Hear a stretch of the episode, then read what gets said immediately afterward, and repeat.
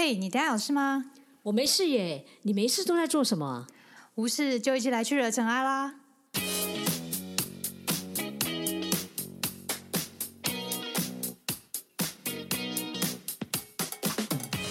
我是 Doren，我是 Sandy，欢迎来到无事惹尘埃。大家好，我是 Doren。大家好，我是 Sandy。嗨，我们今天要开始讲电影啦。对，我们这一次呢是要来跟大家介绍一部电影，是一部很特别叫战争片啊。嗯啊，不是片名叫战争片，是 是一部战争片。对，那为什么我们会想要分享这一部电影呢？当然是最近我们不是有发生乌克兰跟俄国之间的战争。对，然后我们就想说，刚好可以讲一部战争片来跟大家分享，就是让有一些比较能够对应时事的部分。对，那嗯除此之外呢，其实我们刚好也有收到一封来信。嗯那这封来信呢，这个人他是跟我讲说，他觉得啊，幸福跟快乐是很重要的人生价值。可是最近呢，这个世界上有很多的事情发生啊，嗯比如说像新冠疫情啊，或者是说这次的战争啊，还有两岸之间一些问题，那、好像世界变成一个越来越不快乐的地方。嗯所以，我们应该如何用佛法去追求所谓的这幸福跟快乐，还有一些生命的意义？这部片子呢，不是现在才播，它其实在二零一六年就有了，然后也是一个非常非常有名的片子，它叫做《钢铁英雄》。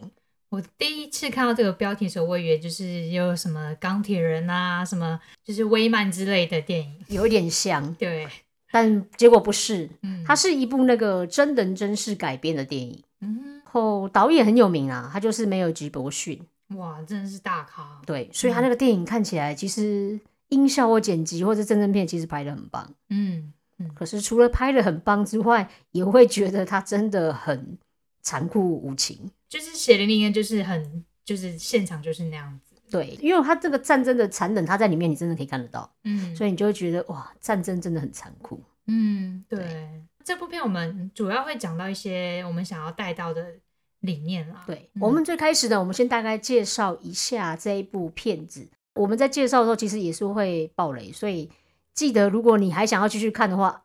记得赶快先暂停一下，先去看这部电影。或者你觉得先爆雷再看也可以，就是有人喜欢先听一下雷之后，然后再去看。对，其实我是属于喜欢先爆雷再看电影的人。哦，就是你先看人家爆雷之后，你再去看。我不喜欢看一个就是我完全不知道的，对我来讲啊，哦，先抓重点。所以我都很喜欢看人家先爆雷，或者是我觉得这部片有什么重点，我觉得我可以看。哦，我刚好是属于另一种，我就觉得啊。就就可能会看预告片，然后稍微看一下别人，然后不会爆雷的文章之后，然后再去看。对，这各自不同的那个看法。嗯，那这部电影呢，这个战争呢，它其实是发生在一九四五年的冲绳岛左右。嗯，然后那个时候珍珠港事件之后呢，嗯其实那时候美军开始想要发动攻击，嗯攻击到日本的本土去。嗯所以他就想要用冲绳为基地进攻日本本土。嗯真实上，这个战役它非常的惨烈了。嗯日军有超过十万人的伤亡，美军也有八万人，嗯，然后还有另外十万名的冲绳居民，其实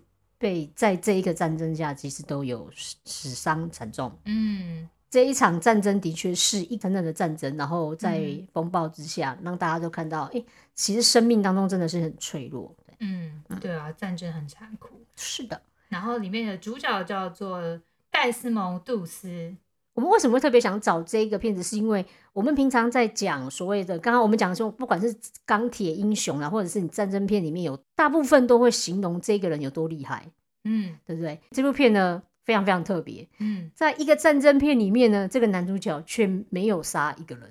对他没有不愿拿枪。呃，他事实上是在美国那时候陆军的里面，他的他事实上是一个应该算医护兵，他是对，他是军医。嗯，会让大家想要去赞扬他，原因是因为他因为自己的宗教信仰嗯不愿意杀人，嗯，所以他也不愿意持有任何的武器，就非常非常的特别的一个人。他有他的起因，就是他的小时候跟他哥哥打架，他就是他不小心在非常激烈的冲突当中，拿起了一个砖块，就往他哥哥的头上打下去。对，然后打下去的那一刻，他可能瞬间有点恍惚，然后他爸妈也很紧张，然后他整个过程他其实是很紧张、很担心的，然后他镜头带到，就是他看着他们的那个教条，就是上帝说不能杀人。对他那个时候其实很后悔，因为他担心如果哥哥发生什么事情，其实都是他的错。对，然后也因为那个原因，我就让他开始更虔诚。嗯，是信仰然后，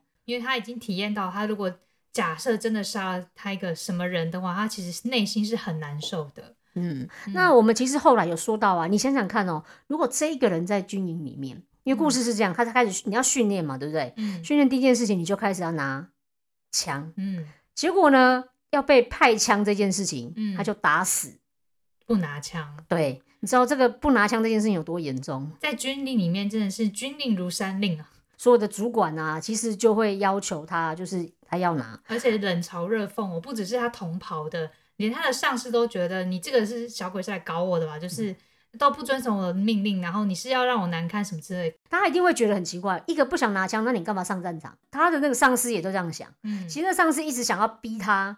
退退训伍，就是有点像退伍那一种，嗯就是你不要再，因为你既然不要拿，那你就不要来就好了。对，但是他说他很坚定的说，我我有要报效国家的心愿，而且我身体没问题，我的脑袋也没问题，因为他才还曾经接受精神的诊断的感觉，就是有人在问他这件事情，嗯他很清楚说他其实不是脑袋有问题，但是他就是要报效国家，嗯但他对报效国家的方式不是拿着枪，对他，他认为是说，我到一个军营就战争里头，为什么我一定要是属于杀人那一个人？那我嗯为什么不能成为一个帮助别人？就是有点像是军医的角度。其实很好玩，他那时候不拿枪啊，然后就是刚刚董事讲，他就真的全部人都搞他，因为上司一定要逼退他。嗯，如果你不要，我就把你判到那个军，就是有点像关关军舰，对对，就就是是监禁，就是因为你不服从上面命令，是其实是一道罪，对，那这个是一个。那另外对他同袍来讲很重要一件事情是，如果我旁边有一个人，他居然不拿枪，嗯，所以他在战场上是怎样？是我要保护他，对，还是是他又不能帮我？所以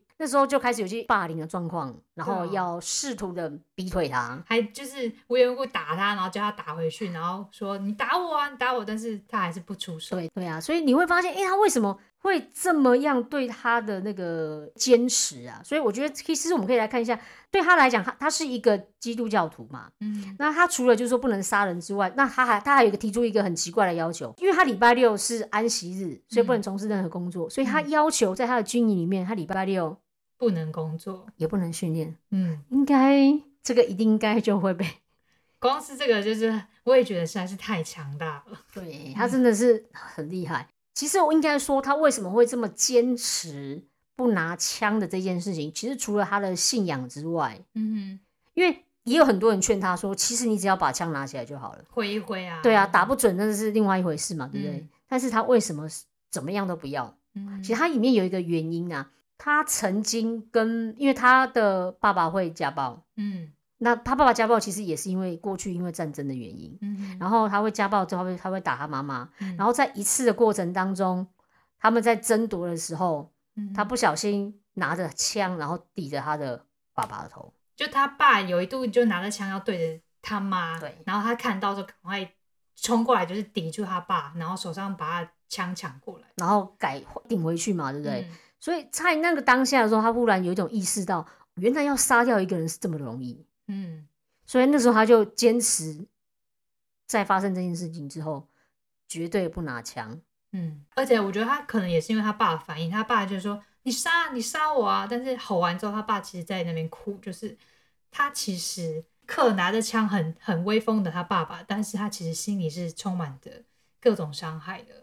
我觉得其实他他爸爸这样讲，搞不好真的你能够无法控制自己情绪的人，真的就一枪就打下去了。嗯，导致嗯他不拿枪的另一个重要的原因。嗯，对，所以他在军营里面发生这种，就是换作我们真实的情况之下，有时候像是你的信念跟这个环境当中两个人之间在争夺的时候，你会属于哪一种？嗯，我觉得已经接近到信仰的程度，因为它就是一个宗教的一种信仰了。然后就是他就是考验你，就是你对这个信仰有多坚多坚定。还有他还有另外一个考验，就是他真的被关到监狱的时候，然后他那天本来第一次放假，但是他长官不让他放，就说因为你没有通过设计的考验，所以你没有资格放假。但是他其实跟他的女朋友约定好，他那天回去放假就是要娶她的。对，但他还是坚持就是不拿那把枪。嗯这个我觉得他常常就跟那个很像。你想想看哦，如果你在当兵的时候，全部人都吃荤食，嗯然后你一个人吃素食的时候，他说不行，你就是给我吃，要不然就不给你东西吃。嗯请问你会坚持下去吗？这很难呢。而且我觉得光是我们，我觉得我平常在工作这种场合要吃素的，已经是已经是很不容易了。有时候会常常遇到的同事就跟你开玩笑说：“啊，你吃素的、哦、啊，你喝酒也是素的啊，或者是可能有有可能上司送的礼物是什么牛牛肉面之类的啊，就会说：哎、你素的、哦、啊，都给我啦，你不用吃啊，怎么的？你就是会遇到各种各种考验你的状况。对啊，所以这个就是一样，就是你的信仰跟你的那个，我觉得现实环境当中，有的人会对于这件事情，他觉得哎又没有关系啊，然后在之间做一个考验啊。嗯，那当然军里面其实就更严格了，因为对，就是战争当中，其实不拿枪这件事情真的是很不容易，真的非常不容易，非常不容易。对，然后他又考验他就是结婚这件事情。后来他女朋友未婚妻过来，然后他还问他女朋友还跟他讲说，我们可不可以就彼此退一步，就是你就拿枪回一回就好了，你也没有要杀人。然后但是他回答，我觉得他回答真的是太强大了。然后而且他女朋友还还一度说，你就是太高傲了，你别把你跟主的意志混淆在一起。然后他听到这句话之后，男主角其实是很震惊，然后他就说，如果不能忠于我自己的信念的话，我就不是我自己啦。而且这样的话，我就不可能跟你在一起了。这样子，然后后来他女朋友就是觉得他真的是被他感动，他就说：“我喜欢你是因为你的与与众不同，嗯，我会相信你，然后你会按照你的信念去做更好的事情。”这样子，对，其实有时候你会觉得，其实信仰偶尔有时候也可以妥协一下下，没有关系。可是他就非常非常坚持这件事情，嗯所以就是说，对于你这个信仰当中是有多么的坚持。嗯，信念就是你的信信念一定会一直受到考验，因为你的信念很坚持，就一定会跟大部分人不一样。对，那时候他不是有被那个军阀审判的时候呢，嗯他有一句话我觉得也蛮好的，嗯就是人家问他说，如果你都不拿，你干嘛来？嗯然后他那时候他就讲了一句话，他就是说，看着这个世界的人不断彼此分崩离析，嗯我认为慢慢将这些碎片拼凑回来，也不是一件坏事。嗯哼对于战争来讲，有的人觉得那是一个伤害，嗯但也有的人试图说我能够做什么嗯去做一个改变。或许嗯这个是另外一个在面对于战争当中不一样的一个想法。嗯佛陀里面不是有一次，就是最开始说，佛陀修行是苦行，嗯哼苦行其实真的超级考验人的。你看看哦，如果你一天只吃一餐，或者是不要说一吃一餐啊，吃一粒米，嗯然后就这样修行哦，然后还有一个月或者是一个礼拜，你只吃一餐，嗯。然后就为了要修行这件事情。嗯。你知道现在人看起来不是觉得他很傻，嗯可是他就是为了追求一个他内心当中他觉得他要完成的事情，他愿意接受这么多的考验。嗯，但我觉得他也是各种过程呢，就是他接受考验，但他觉得苦行不是真的方法。哦，对，那个是我们现在是说，就是后面才发现他是那个中道才是个方法。可是嗯我们在提到的是，因为当时候苦行的人其实不是只有佛陀一个人，嗯事实上是很多的人，就是从我们讲所谓的修行，我们用修行人来行对。那他们为什么用苦行？是因为他们相信在这种疾苦之下，他们可以顿悟，嗯或者是他们可以成道，嗯所以他们才用这种方法。那其实就要谈的是，你知道，如果你的所谓的信仰跟你的身体当中其实是无法，它其实有点像拉锯的时候，你是如何支撑住你自己这个信仰？嗯哼，各种考验的举例就是像电影电影中的考验啊，就是被人家打了肉体啊，然后再就是经典中佛陀的考验，都是考验你的信仰。对，我觉得比较用我们现在的语言来讲，应该是这样子：你如何相信你自己做的这件事情是对的？嗯，而且在任何的考验之下，或者是有很多不一样的一些方法来阻止你的时候，你还坚持想要去完成你自己这个梦想。嗯我记得我曾经有听过一句话，他是这样说啦：坚持的一个过程当中呢，只要你不放弃，其实嗯永远都没有所谓的失败。嗯哼，对嗯，所以我就常觉得，一个信仰它之所以可以带给你呃一种力量，嗯其实真的就是你多相信它。其实这个东西我也想到一一段，就是你觉得啊，你是先相信了才看到，还是先看到了才相信？这就有点像鸡生蛋，蛋生鸡的感觉。你觉得它像鸡？我觉得也不会。在这部片里面，男主角这件事情，嗯哼，你看哦，这个男主角其实到后面他为什么成为一个英雄？事实上是发生是这样的事情。嗯哼，呃，因为他就不拿枪，他后来当军医嘛。嗯。那他他结果在那一次的战争当中，嗯。就是第一天，嗯。其实他们几乎就是就应该说第二天的早上，嗯。他们就被日军因为猛烈的攻击下来，他们就嗯。往后退，退退退退，退到他们就其实要放弃了。嗯。那所有人其实几乎都撤退了，嗯。只有他一个人还在那个原地。嗯，然后他后来就是在退的当下那一次啊，我真的觉得他真的影响是因为他看着那么多死伤惨重，嗯而且他的一个好朋友就死在他旁边。嗯对他来讲，他那时候曾经问上帝：“你到底要我做什么？”因为那个时候已经完全到，其实对于他的信仰，完全是在内心当中，能够对，是一种很大的扯挣扎。嗯他那时候其实不知道该怎么办。嗯，请问你到底要我做什么？嗯然后他那时候往回头看的时候，忽然看到了很多，其实有一些人虽然被打中，但他其实没有死，嗯他还是会有一些挣扎的声音。嗯所以他那个时候一看到他的时候，他就忽然想起来说，其实他的来不就是要救大家吗？嗯就整整的那一天，大家都已经退掉了哦，嗯，他还是一个一个一个救，救，而且他不止救他们的人，还会救日本。对他救日本人，而且嗯在那个时候有多多恐怖，是因为你看到他们已经往后退了，所以日本兵整个全部进来，也就是他们随时都在找那些还没有死的人在那边补枪，嗯。所以他那时候就在躲这件事情。然后，因为他那时候只剩下一个人，嗯其实你要拖着一个那些这么快的人、这么重的人，他还是把他抓，就是把他们硬把他拖过来，嗯，然后给他治疗，然后把他放到他们那时候是放，因为他他在在悬崖，对，他就是超有点像垂悬崖，对，然后他把他想办法把他放下去。其实嗯真实的状况也是这样，我会去看一些真实，他真的就这样一个一个救。嗯那大家会说，那他能救多少？嗯不要怀疑，他就在那一天，他真的救了七十五个战友，这个是真实的。对，所以他后来也成为呃美国二战期间唯一一个在战场上一枪不发，可是获得到美国最高荣誉国会荣誉勋章的战士。嗯，而且我记得那时候电影也有在演，他说拜托上帝，你可以，你他说他请求上帝让他可以多救一个人，对他一直在说再一个，再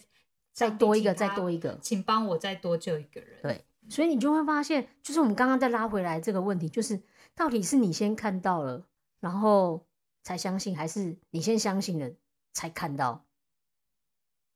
你是说看到还是做到？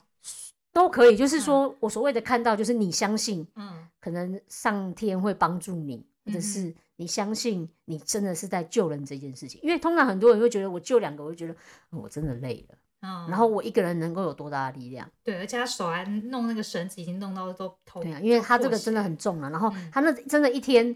就是这样的救，所以他那个时候救完之后，他真的完完全全改变了这个军营里面。第一个就是大家对他，因为大家本来刚开始的时候实在很不屑他这个没拿枪这对啊，件事情，都叫他是孬种。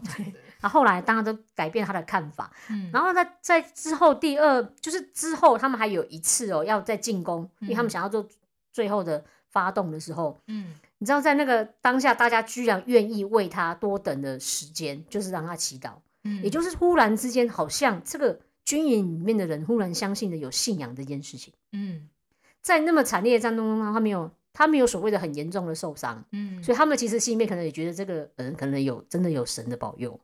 我觉得某种程度可能是他们也是这样。对，因为对一般人来讲，他看到这件事情，他会觉得为什么大家都这样，你居然好像没有什么，他们就会相信什。么受伤。对，然后他们，因为你知道你在战争当中那个时候，除了枪林弹雨之外，有的时候要有一点点信仰，其实才撑得下在那个时候那么大的考验。对，他也因为这件事情，其实给大家很大的鼓舞。嗯，然后后来他们就一举，真的后来就拿下来了啦。对，对，他在发动这个攻击的前一天，他的他的他的长官有跟他讲说，我不知道你的本质，但是你为国家的奉献比任何人都还多。就是他在救这些人之后，他有对他说，希望有一天你能原谅我，因为他之前对他做了很多其实霸凌的事情。然后他就说，多数的兄弟跟你的信念相左。他说，但是他们非常相信你对信念的坚持。嗯，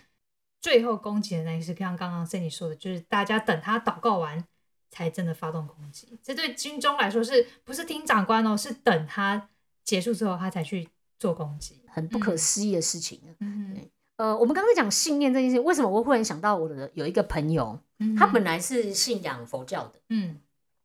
那后来他就觉得，为什么他祈祷去庙去拜拜嘛，嗯然后都没有达到他想要的事情。嗯哼然后后来呢，他他就忽然就信另外一个教，哦，转。转另外一个宗教，嗯。然后忽然就发现，哎、就做到了、诶哦，然后呢，其实，在那个当下的时候，我的想法是这样的：我觉得你如果相信嗯。你因为转的宗教，然后然后让你做到了，你好像看清楚你之前的不断的努力。其实对于佛教来讲，我们讲因果，嗯哼。其实你为了这个结果，你一定做很多努力，嗯哼。那只是刚刚好那个点嗯。前后顺序的问题而已。啊，就是你，比如说你本来信仰这个宗教，然后后来你一直很努力做，然后你就觉得哦，我好累哦，有没有嗯可能？就你换新一个刚刚好？可是我常常觉得有时候不是刚好这个点的问题，是因为你前面做了这么多的努力，嗯嗯，对，所以他们才会觉得说，哎，你是相信之后才看到，还是看到之后才相信？就是时间差的对，我觉得有一点，然后还有一种是，很多时候当因为你会质疑，通常你会质疑信仰这件事情是。嗯他，你本来是相信他，嗯可是你会发现啊，为什么没有到达我所想要的时候，嗯你就会开始产生怀疑了。我觉得这有几个地方可以分析，一来就是你可能真的用错方法，第二个就是你没有观察到，其实你真的做了之后有些改变。的确，我觉得很多人其实都没有发现到，因为我其实有时候带很多的青年，嗯呃，很多一直持续或者是很大成长的青年，哼其实都是因为他们前面的努力。嗯可是现在，因为我们常所谓的功利主义，嗯我们总相信，好，我今天如果想要做一个很称职的主持人，好了，嗯或者是我今天想要办一个很厉害的活动，嗯我总以为我办了一次活动之后，第二次就可以非常非常棒。还是要各种因缘啊。对，它需要很多的因缘，而且嗯办一个活动当中，除了你自己本身的力量之外，我们在讲团队这件事情，你知道你要多少厉害的伙伴们，嗯，助缘啊。对，助援，然后你要帮忙，然后我们在讲说，如果你可能需要经费，你嗯可能前面也需要一些累积啊。嗯，对啊。假设如果有人已经坏习惯累积了十年，然后可能长出一个骨刺，但是你不能就是一些坏习惯或是知识什么的长出了一个骨刺，但你不能说我复健我只复健了一个月，我就希望它不见。很多我真的遇到很多人都是这样，就是我就常常说啊、你你用了五年十年把你身体搞坏，但是你只希望你花一个月把它搞好，有这种这么好的事情吗？这个其实跟那个减肥是一样的。减肥界里面其实有一句话很有名，嗯，就是 “you are what you eat”，啊哈，就是你现在这个样子，是因为通常都是你吃什么东西，或者是你的生活习惯所改变。嗯可是有很多人总想要假借，比如说我今天做一个手术，嗯把我的脂肪拿下来，嗯，然后我就可以保持保持所谓的苗条。但是就是因为你的哦。习惯才造成，所以拿完之后你还会继续那个习惯。嗯。所以真正你看到很多人瘦，而且能够长期保持的，其实真的是因为他改变了他饮食跟一些生活的习惯，嗯这才是重点。嗯所以我觉得他信仰也是一种像这样的力量，嗯。就是你有时候当你在对于事情，然后觉得诶他可能动摇，或者是你开始力量不够的时候，嗯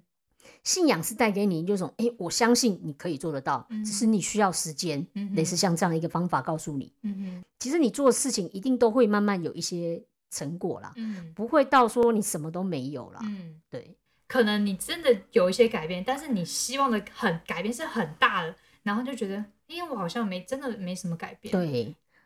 我那一天才跟他们当分享，就是说，你知道有些时候你做一件事情要十年，嗯比如说，那如果你十年后来看的时候，你会不会觉得你第二年的时候可能就在零点二、零点三？嗯，可是，在你零点二、零点三的时候，你就觉得啊，我觉得还要努力多久？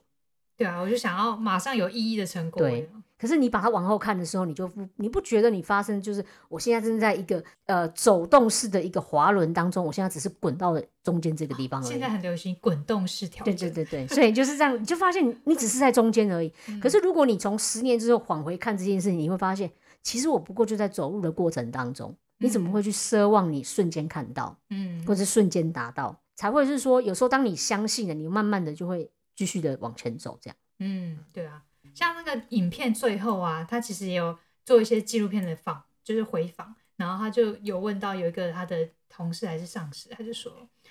啊，我认为人都不应该践踏一个人的信仰信念，然后当你拥有信念的时候，那个可不是开玩笑的。是非常非常有力量的。对，但同时间，他其实也讲到，就是呃，有的时候我们不能够因为跟别人的信念或观念不一样，然后你嗯就会取笑别人，或者是看不起别人的一个信念是。发生冲突啊什么的。对，就像那个有的人会说啊，在军里面他们说啊，你吃素哦，那你就不要吃啊，有没有类似像这样啊，就跟你嗯刚刚那个一样。可是现在因为法律上其实越来越多人，嗯其实，在军中里面现在也有吃素，所以就跟这个一样。因为他因为信仰不拿枪，其实他嗯后来他们好像宪法也有保护这些人，就是他们是可以信仰的原因而不拿枪，因为这是宪法规定的。对，因为我觉得其实法律是人定出来的，这个没有定定在法律里面，不代表你这样是错的，它只是没有定进去。像妇女的权益啊，很多都是后面修法才会加进去。那有人说妇女生下来就是没有这样的权利啊，没有啊，就是法令而已，只是人定的。对，这个就是一个规定啊，一个信念。嗯所以我们大概信仰的部分想要跟大家分享这个，可是我这里面又其实有提到一个跟那个我们来信一样，他们其实讲到一件事情，关于战争。我想问你，你觉得这个世界是越来越糟糕吗？哦，我觉得很多身边的人听到都说啊，现在年轻人都越越越怎么样啦，都不像以前年轻人啦，或者是啊，现在环境都越来越怎么样啦，就是越来越糟啊啊什么的，温室气体效应啊什么的。对，或者是说你现在看到战争，你看现在还有战争呢，你看，对啊，对，就很容易让人家觉得，嗯，这世界好像真的越来越坏。我觉得从要从很多其实不同的角度来看啊。我在看这个的时候啊，问题我就想到柏拉图有一个理想国，你知道吗？他有著作，它里面有个故事，我觉得蛮好玩的。哦他说有一个很老实的牧羊人，嗯他在放羊的时候呢，忽然之间，你们有大地天崩地裂，大地里面出现了一个那个一具尸体，然后那个尸体上面他发现拿了一个金戒指哦。啊，对对对，哦然后还 OK 啊，那当然你就把那金戒指拿起来嘛。不一定啊，啊，通常会啦，因为你还是没有看到尸体我就走了，我好跑了。这代表你没有那个胆子还不够大。好，嗯 重点不是这个，重点是他就把它拿起来戴。嗯，他戴了之后，他就发现他只要一转这个戒指，他就会隐形了。哦，别人就对对对对对对，就像这个。嗯然后他就说：“哎、别人就就是看不到他，可是他一转，他又可以回来看他。嗯，请问这个人拿到之后，你觉得他之后会发生什么样的状况？你说一个很老实的一个牧羊人，那就变得不老实了。没有啊，通常权力会使人腐化。对，所以他们真的那个就是在这个理想国，他就想说，后来这个老实的牧羊人就拿着这个戒指杀了国王，娶了皇后，登上了王位。嗯，所以这就很像那个，你刚开始把一个权利给一个善良的人，他开始就会对于这个权利会有喜欢。我觉得他这个就是讲到那个，你觉得人是自私的吗？因为战争其实我们也讲，有时候是嗯当权者之间为了一些利益，嗯哼，他那个是是不是自私？其实有一本书，我不知道大家有没有听过，叫做《自私的基因》。哎呦，它里面其实就在讲说，我们其实有时候都大都都是自私的。为什么？因为你为了繁衍下一代，嗯哼，嗯然后所以你必须要为了保护自己嘛，嗯所以你就会有这样子的一个基因在里头，因为你嗯为了要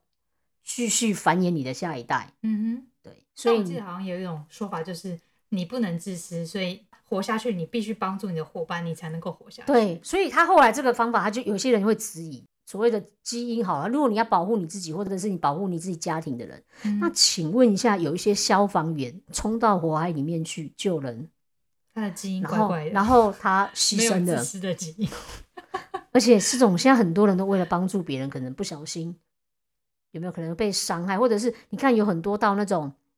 呃战争的国家去当一些嗯医生，其实那个地方是非常非常危险的。可是他如果纯粹是保护他自己，那他干嘛去？嗯所以这个就很说会被人家一些质疑啦。所以后来其实这本书它的作者啊，他自己有讲，因为他是从基因的角度下去看，嗯，他说，但是你知道有很多时候啊，我们还有关系到人类行为。我我嗯自己的感觉是这样，就是我们的人啊，会因为教育而不同的改变。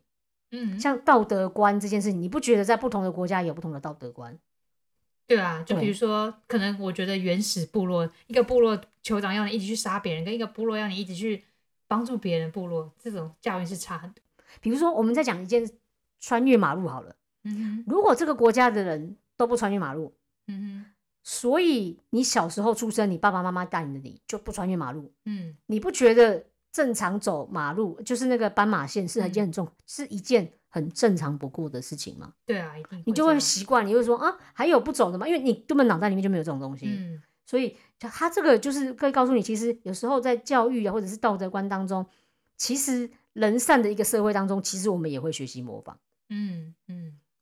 嗯然后如果我们不讲到人的话，他们就说，其实你不觉得很多的动物，他们也是有团体意识的。对啊对狼嘛，狼群就是很团队的对，还有很多啊。嗯他们说还有像蚂蚁也是啊，就是对于这个自私的基因这件事情来讲，他们是觉得其实还是有一些是值得可以讨论的地方啦。嗯，因为有人会觉得，哎、我可以把这个拿出来啊，认为人可能都是自私的。就回到刚刚之前说世界有没有越来越坏，其实我之前也的确有这样子的怀疑过，但是好像有看了一本书，刚好也是你讲的那本，就是正确，它其实有用一些数据去做研究，就是其实我们现在有做一些改变了，他其实有在往好的地方走。它里面就有讲到，因为这个作者他就很好，他就他就用十三个题目来考大家哦。比如说，他就问他大家在过去的二十年当中，请问你觉得贫穷的人数占总人数的比例是多少？选择题一是翻倍，嗯二是大致不变，嗯三是减半。嗯，请问你觉得是哪一个？我记得我那时候是选一，但是看完这本书第一个问题之后，然后我后来就开始选答案，就开始会再三思考。他答案就是几乎几乎减半。他说只有百分之七的人嗯选择这个答案。嗯哼。他会讲这件事情，是他后面会有很多很多的数据来跟你证明。嗯他为什么会想要提出这件事情，是因为他这本书里面他认为，我们有时候把战争想到很恐怖嘛，像现在发生的战争，你会觉得啊，为什么世界都是战争？嗯，你会发现我们会不会过度夸大这个世界不因好的地方？为媒体都不会报说今天谁帮了谁，所以国家捐助的多少这样。对，所以我们很容易会有一些负面的偏差。嗯所以他刚刚其实这样讲，是因为他说在以前的一九六六年以前，嗯比如说瑞典呐、它有饥荒，嗯然后英国的儿童大概十岁之前要开始工作。哇，对，可是呢，啊我们来讲印度好了，他们说嗯。印度跟中国百分之四十二的人过着贫穷的日子，嗯可是到二零一七年，比率降到百分之十二，嗯。也就是贫穷的人数减少了两亿七千万。嗯只是因为有时候我们为了要，比如说你要募款，嗯。你必须要夸大去那种那些真的很非常非常非常贫穷的人。嗯，或许他们真的没有夸大，可能就是真的就是几亿人，但是它的人口比例可能就已经缩小。对因为我们可能人口真的已经够多了，然后但是相对于以前的比例，其实是它已经是缩小，了。比如说他如果跟你讲说，在这个世界当中有百分之零点五的人，比如在这个国家当中是很贫穷，你不觉得零点五就觉得还好吧？嗯可是他如果跟你讲说，在这个国家当中有五亿的人是过着非常贫穷的日子，嗯你会觉得啊，这五亿啊，真的很多哎。嗯，所以搞不好是一样的人数，但是，其实就是一种好了，某种程度就是一种行销跟广告的一种方式。对但他没有说错，他没有说错，对。就是他只是一个比例的，他叙述的方式。对，所以我有时候自己觉得，就是对于战争这件事情啊，呃，我觉得比起相对于以前的二次世界大战或一次，嗯我觉得我们的现在其实，在发动战争上，所有的人其实都更加的谨慎。对啊，像这次俄国一发动，他们自己国内民众就已经要求，就是希望不要对这样的战争。因为现在有更多的媒体，嗯大家会传递，而且你说你不要媒体没关系，我们有 Facebook，嗯，我们有 IG，可能你就会传很多，它那都会做成一个一些影响。嗯所以它并没，而且你看有各国的战争，因为大家都现在对于战争的残酷性，大家都知道，嗯所以其实它越来越没有这么容易让它去处理。所以我也还是保持着对于这个世界当中，其实还是越来越好。嗯所以你觉得，如果以佛教，就是我们刚刚讲的是社社会的观点嘛？嗯，那如果我们来看的话，请问佛教如何来看战争这件事情？这也是蛮经典的一个佛典的中的记事，就是佛陀他被灭族了，你看哦，如果以佛陀这么知道，就是几世观因果啊，，对都知道的人，为什么他知道他自己要被灭族或者灭国，嗯哼，他却他还是行动去阻止了。可是他后来结果是没有成功？对他没有说我们族会被灭，那我就好吧，我就我就先站在旁边，然后看这件事情发生，因为它是他们的业或者是共业产生。如果以佛陀有那么神通的话，干脆把这些人都变不见啊，让他稍微搬到别的地方去啊。对啊，所以为什么佛陀没有做？就是因为就像刚刚董人讲的，很多时候战争的发生其实不是一个人可以决定的，嗯也不是他一个人可以改变的。因为所谓的战争绝对都是所谓的共业，就是很多事情所组成的。嗯，对，所以他佛陀那时候就是他就是站在攻军队攻来的路上，然后跟那个呃来攻的国王就说，请他不要攻打我们的这个世家族。但是他第一次成功了，第二次成功了啊，但是第三次就没有成功啊，他就是攻进去了。以佛陀这么样有人，他还是没有办法，因为他知道这个就是一种业力，嗯然后就是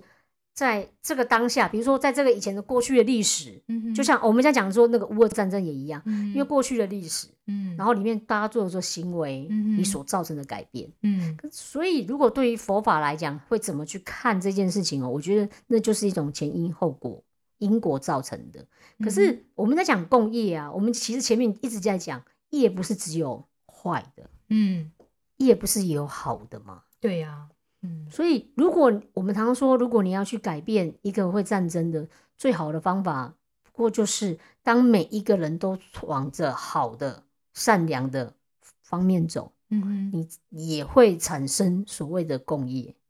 好的工业会开始产生。对，嗯会让这个社会越来越行善。你不可能因为说哦，我现在做了一个些一些善事，你就觉得为什么一样？我们刚刚讲那样，一个月、两个月，为什么我感觉没有什么改变？嗯嗯。但是因为它的力量需要很大，而且很久的时间。对，因为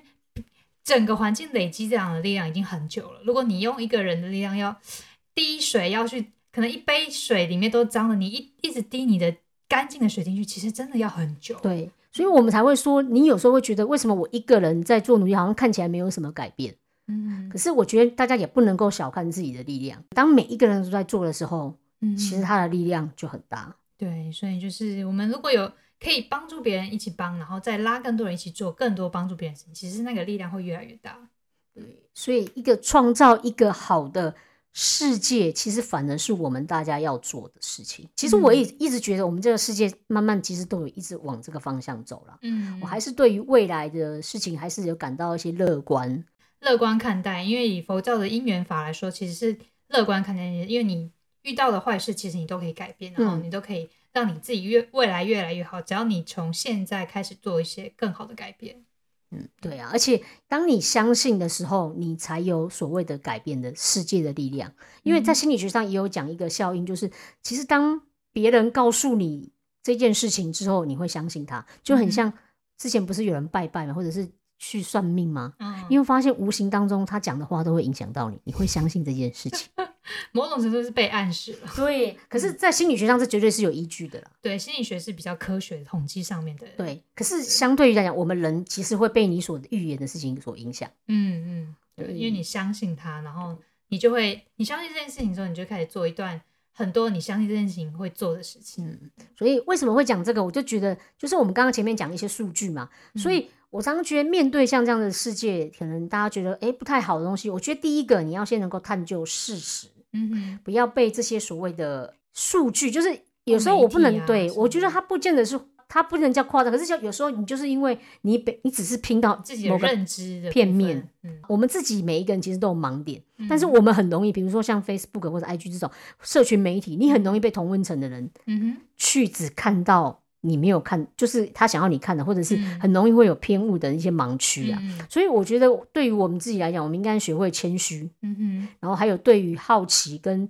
有点像批判性的思维，嗯你就觉得，诶，这件事情是对的吗？嗯，然后对于这个世界上的理解多关心一点点。嗯我觉得在想法的部分，然后再来就是行动方面，就是试图的我们每一个人都去做我们自己为这个社会好的事情，嗯，创造出一个好的工业出来。嗯那我就会相信这个世界它事实上是会越来越好。你也不要看清自己一个人的力量，因为我们很容易被身旁的人所影响。嗯可，是一个影响一个，实际上是非常非常大的啦。刚刚也提到谦虚，就是这部这部影片，他最后他也讲说，他其实是虽然得了这个奖，但他还是很谦虚，就是觉得真正的英雄都死在沙场上，他并不觉得他自己是个很伟大的英雄。然后，那这部分其实刚才讲到考验信仰考验啊，我觉得我们也提到了业力这个部分，但我觉得我可能要稍微嗯、提醒大家，就是嗯，其实很多人会认为就是受苦受难就是接受一种业力，我就是该接受。但是我觉得是要在一个承受自己能够承受的范围去做，不然这样其实是很容易累积怨念或者是修错方法。比如说，可能真的有人要来杀你啊，或者是某种程度，比如说你看到别人被家暴，你不能说啊，这就是他的业，他就是该被该被人家打。我觉得不是这样，是这样会变成一种宿命论，这样其实是很蛮恐怖的。遇到这样的状况，其实该需要帮忙的你还是要去帮忙，因为你可以改变这个人的业，或是你可以改变共业，不一定那样的状况其实不一定是他个人业，其实有时候是共业造成的。所以其实你可以去改变这样的状况，你可能去打电话报警，或者是你去帮忙他敲敲他们，看看他们家的关系是什么样的状况。所以你可以改变这样的状况。嗯，我觉得是如果你的生命有遇到威胁的时候，就是还是要跑，还是要报警，这类还是要做，而不是傻傻的在那边啊，我就给人家杀完，因为这是我的业啊什么的。我觉得这样不是，因为没有生命了，你没有这个肉身可以修行，然后你没有这个肉身可以帮助别人了。嗯，对，所以我们其实一直不断的要澄清，是说佛法其实不是所谓的消极，不是告诉你说哦，你命中注定如此，所以你请你就放下。对，其实从不是到尾都不是，嗯它都是告诉你你会发生这样的状况，是因为有前因，嗯你所看到都只是果。所以为什么我们常常讲说菩萨畏因，众生畏果？嗯因为我们害怕的是结果，可是嗯我们都没有人去看一下到底发生的原因是什么。嗯所以对于佛法来讲，他教你的是如何去改变行为，去改变那个因，嗯，所以你才要做这些事情，嗯，而不是什么都不要做。对，其实是个蛮积极的一个信念的概念。对，最主要是要来，我们一直不断的就是希望大家对于佛法有一些正确的认识。对啊，那我们这一集大概就跟大家分享到这边喽。希望你可以去电影院或者是各种平台看看它这部这部片是真的蛮值得大家去嗯观赏的。对，它真的会让你们想到蛮多，而且我看了就是还觉得，哎，心里面也是觉得很棒的一部片啊。对啊，嗯也是某种程度也是增加自己对信仰的一种坚定力。对。好，那我们今天的节目就到这边，谢谢大家，谢谢，拜拜拜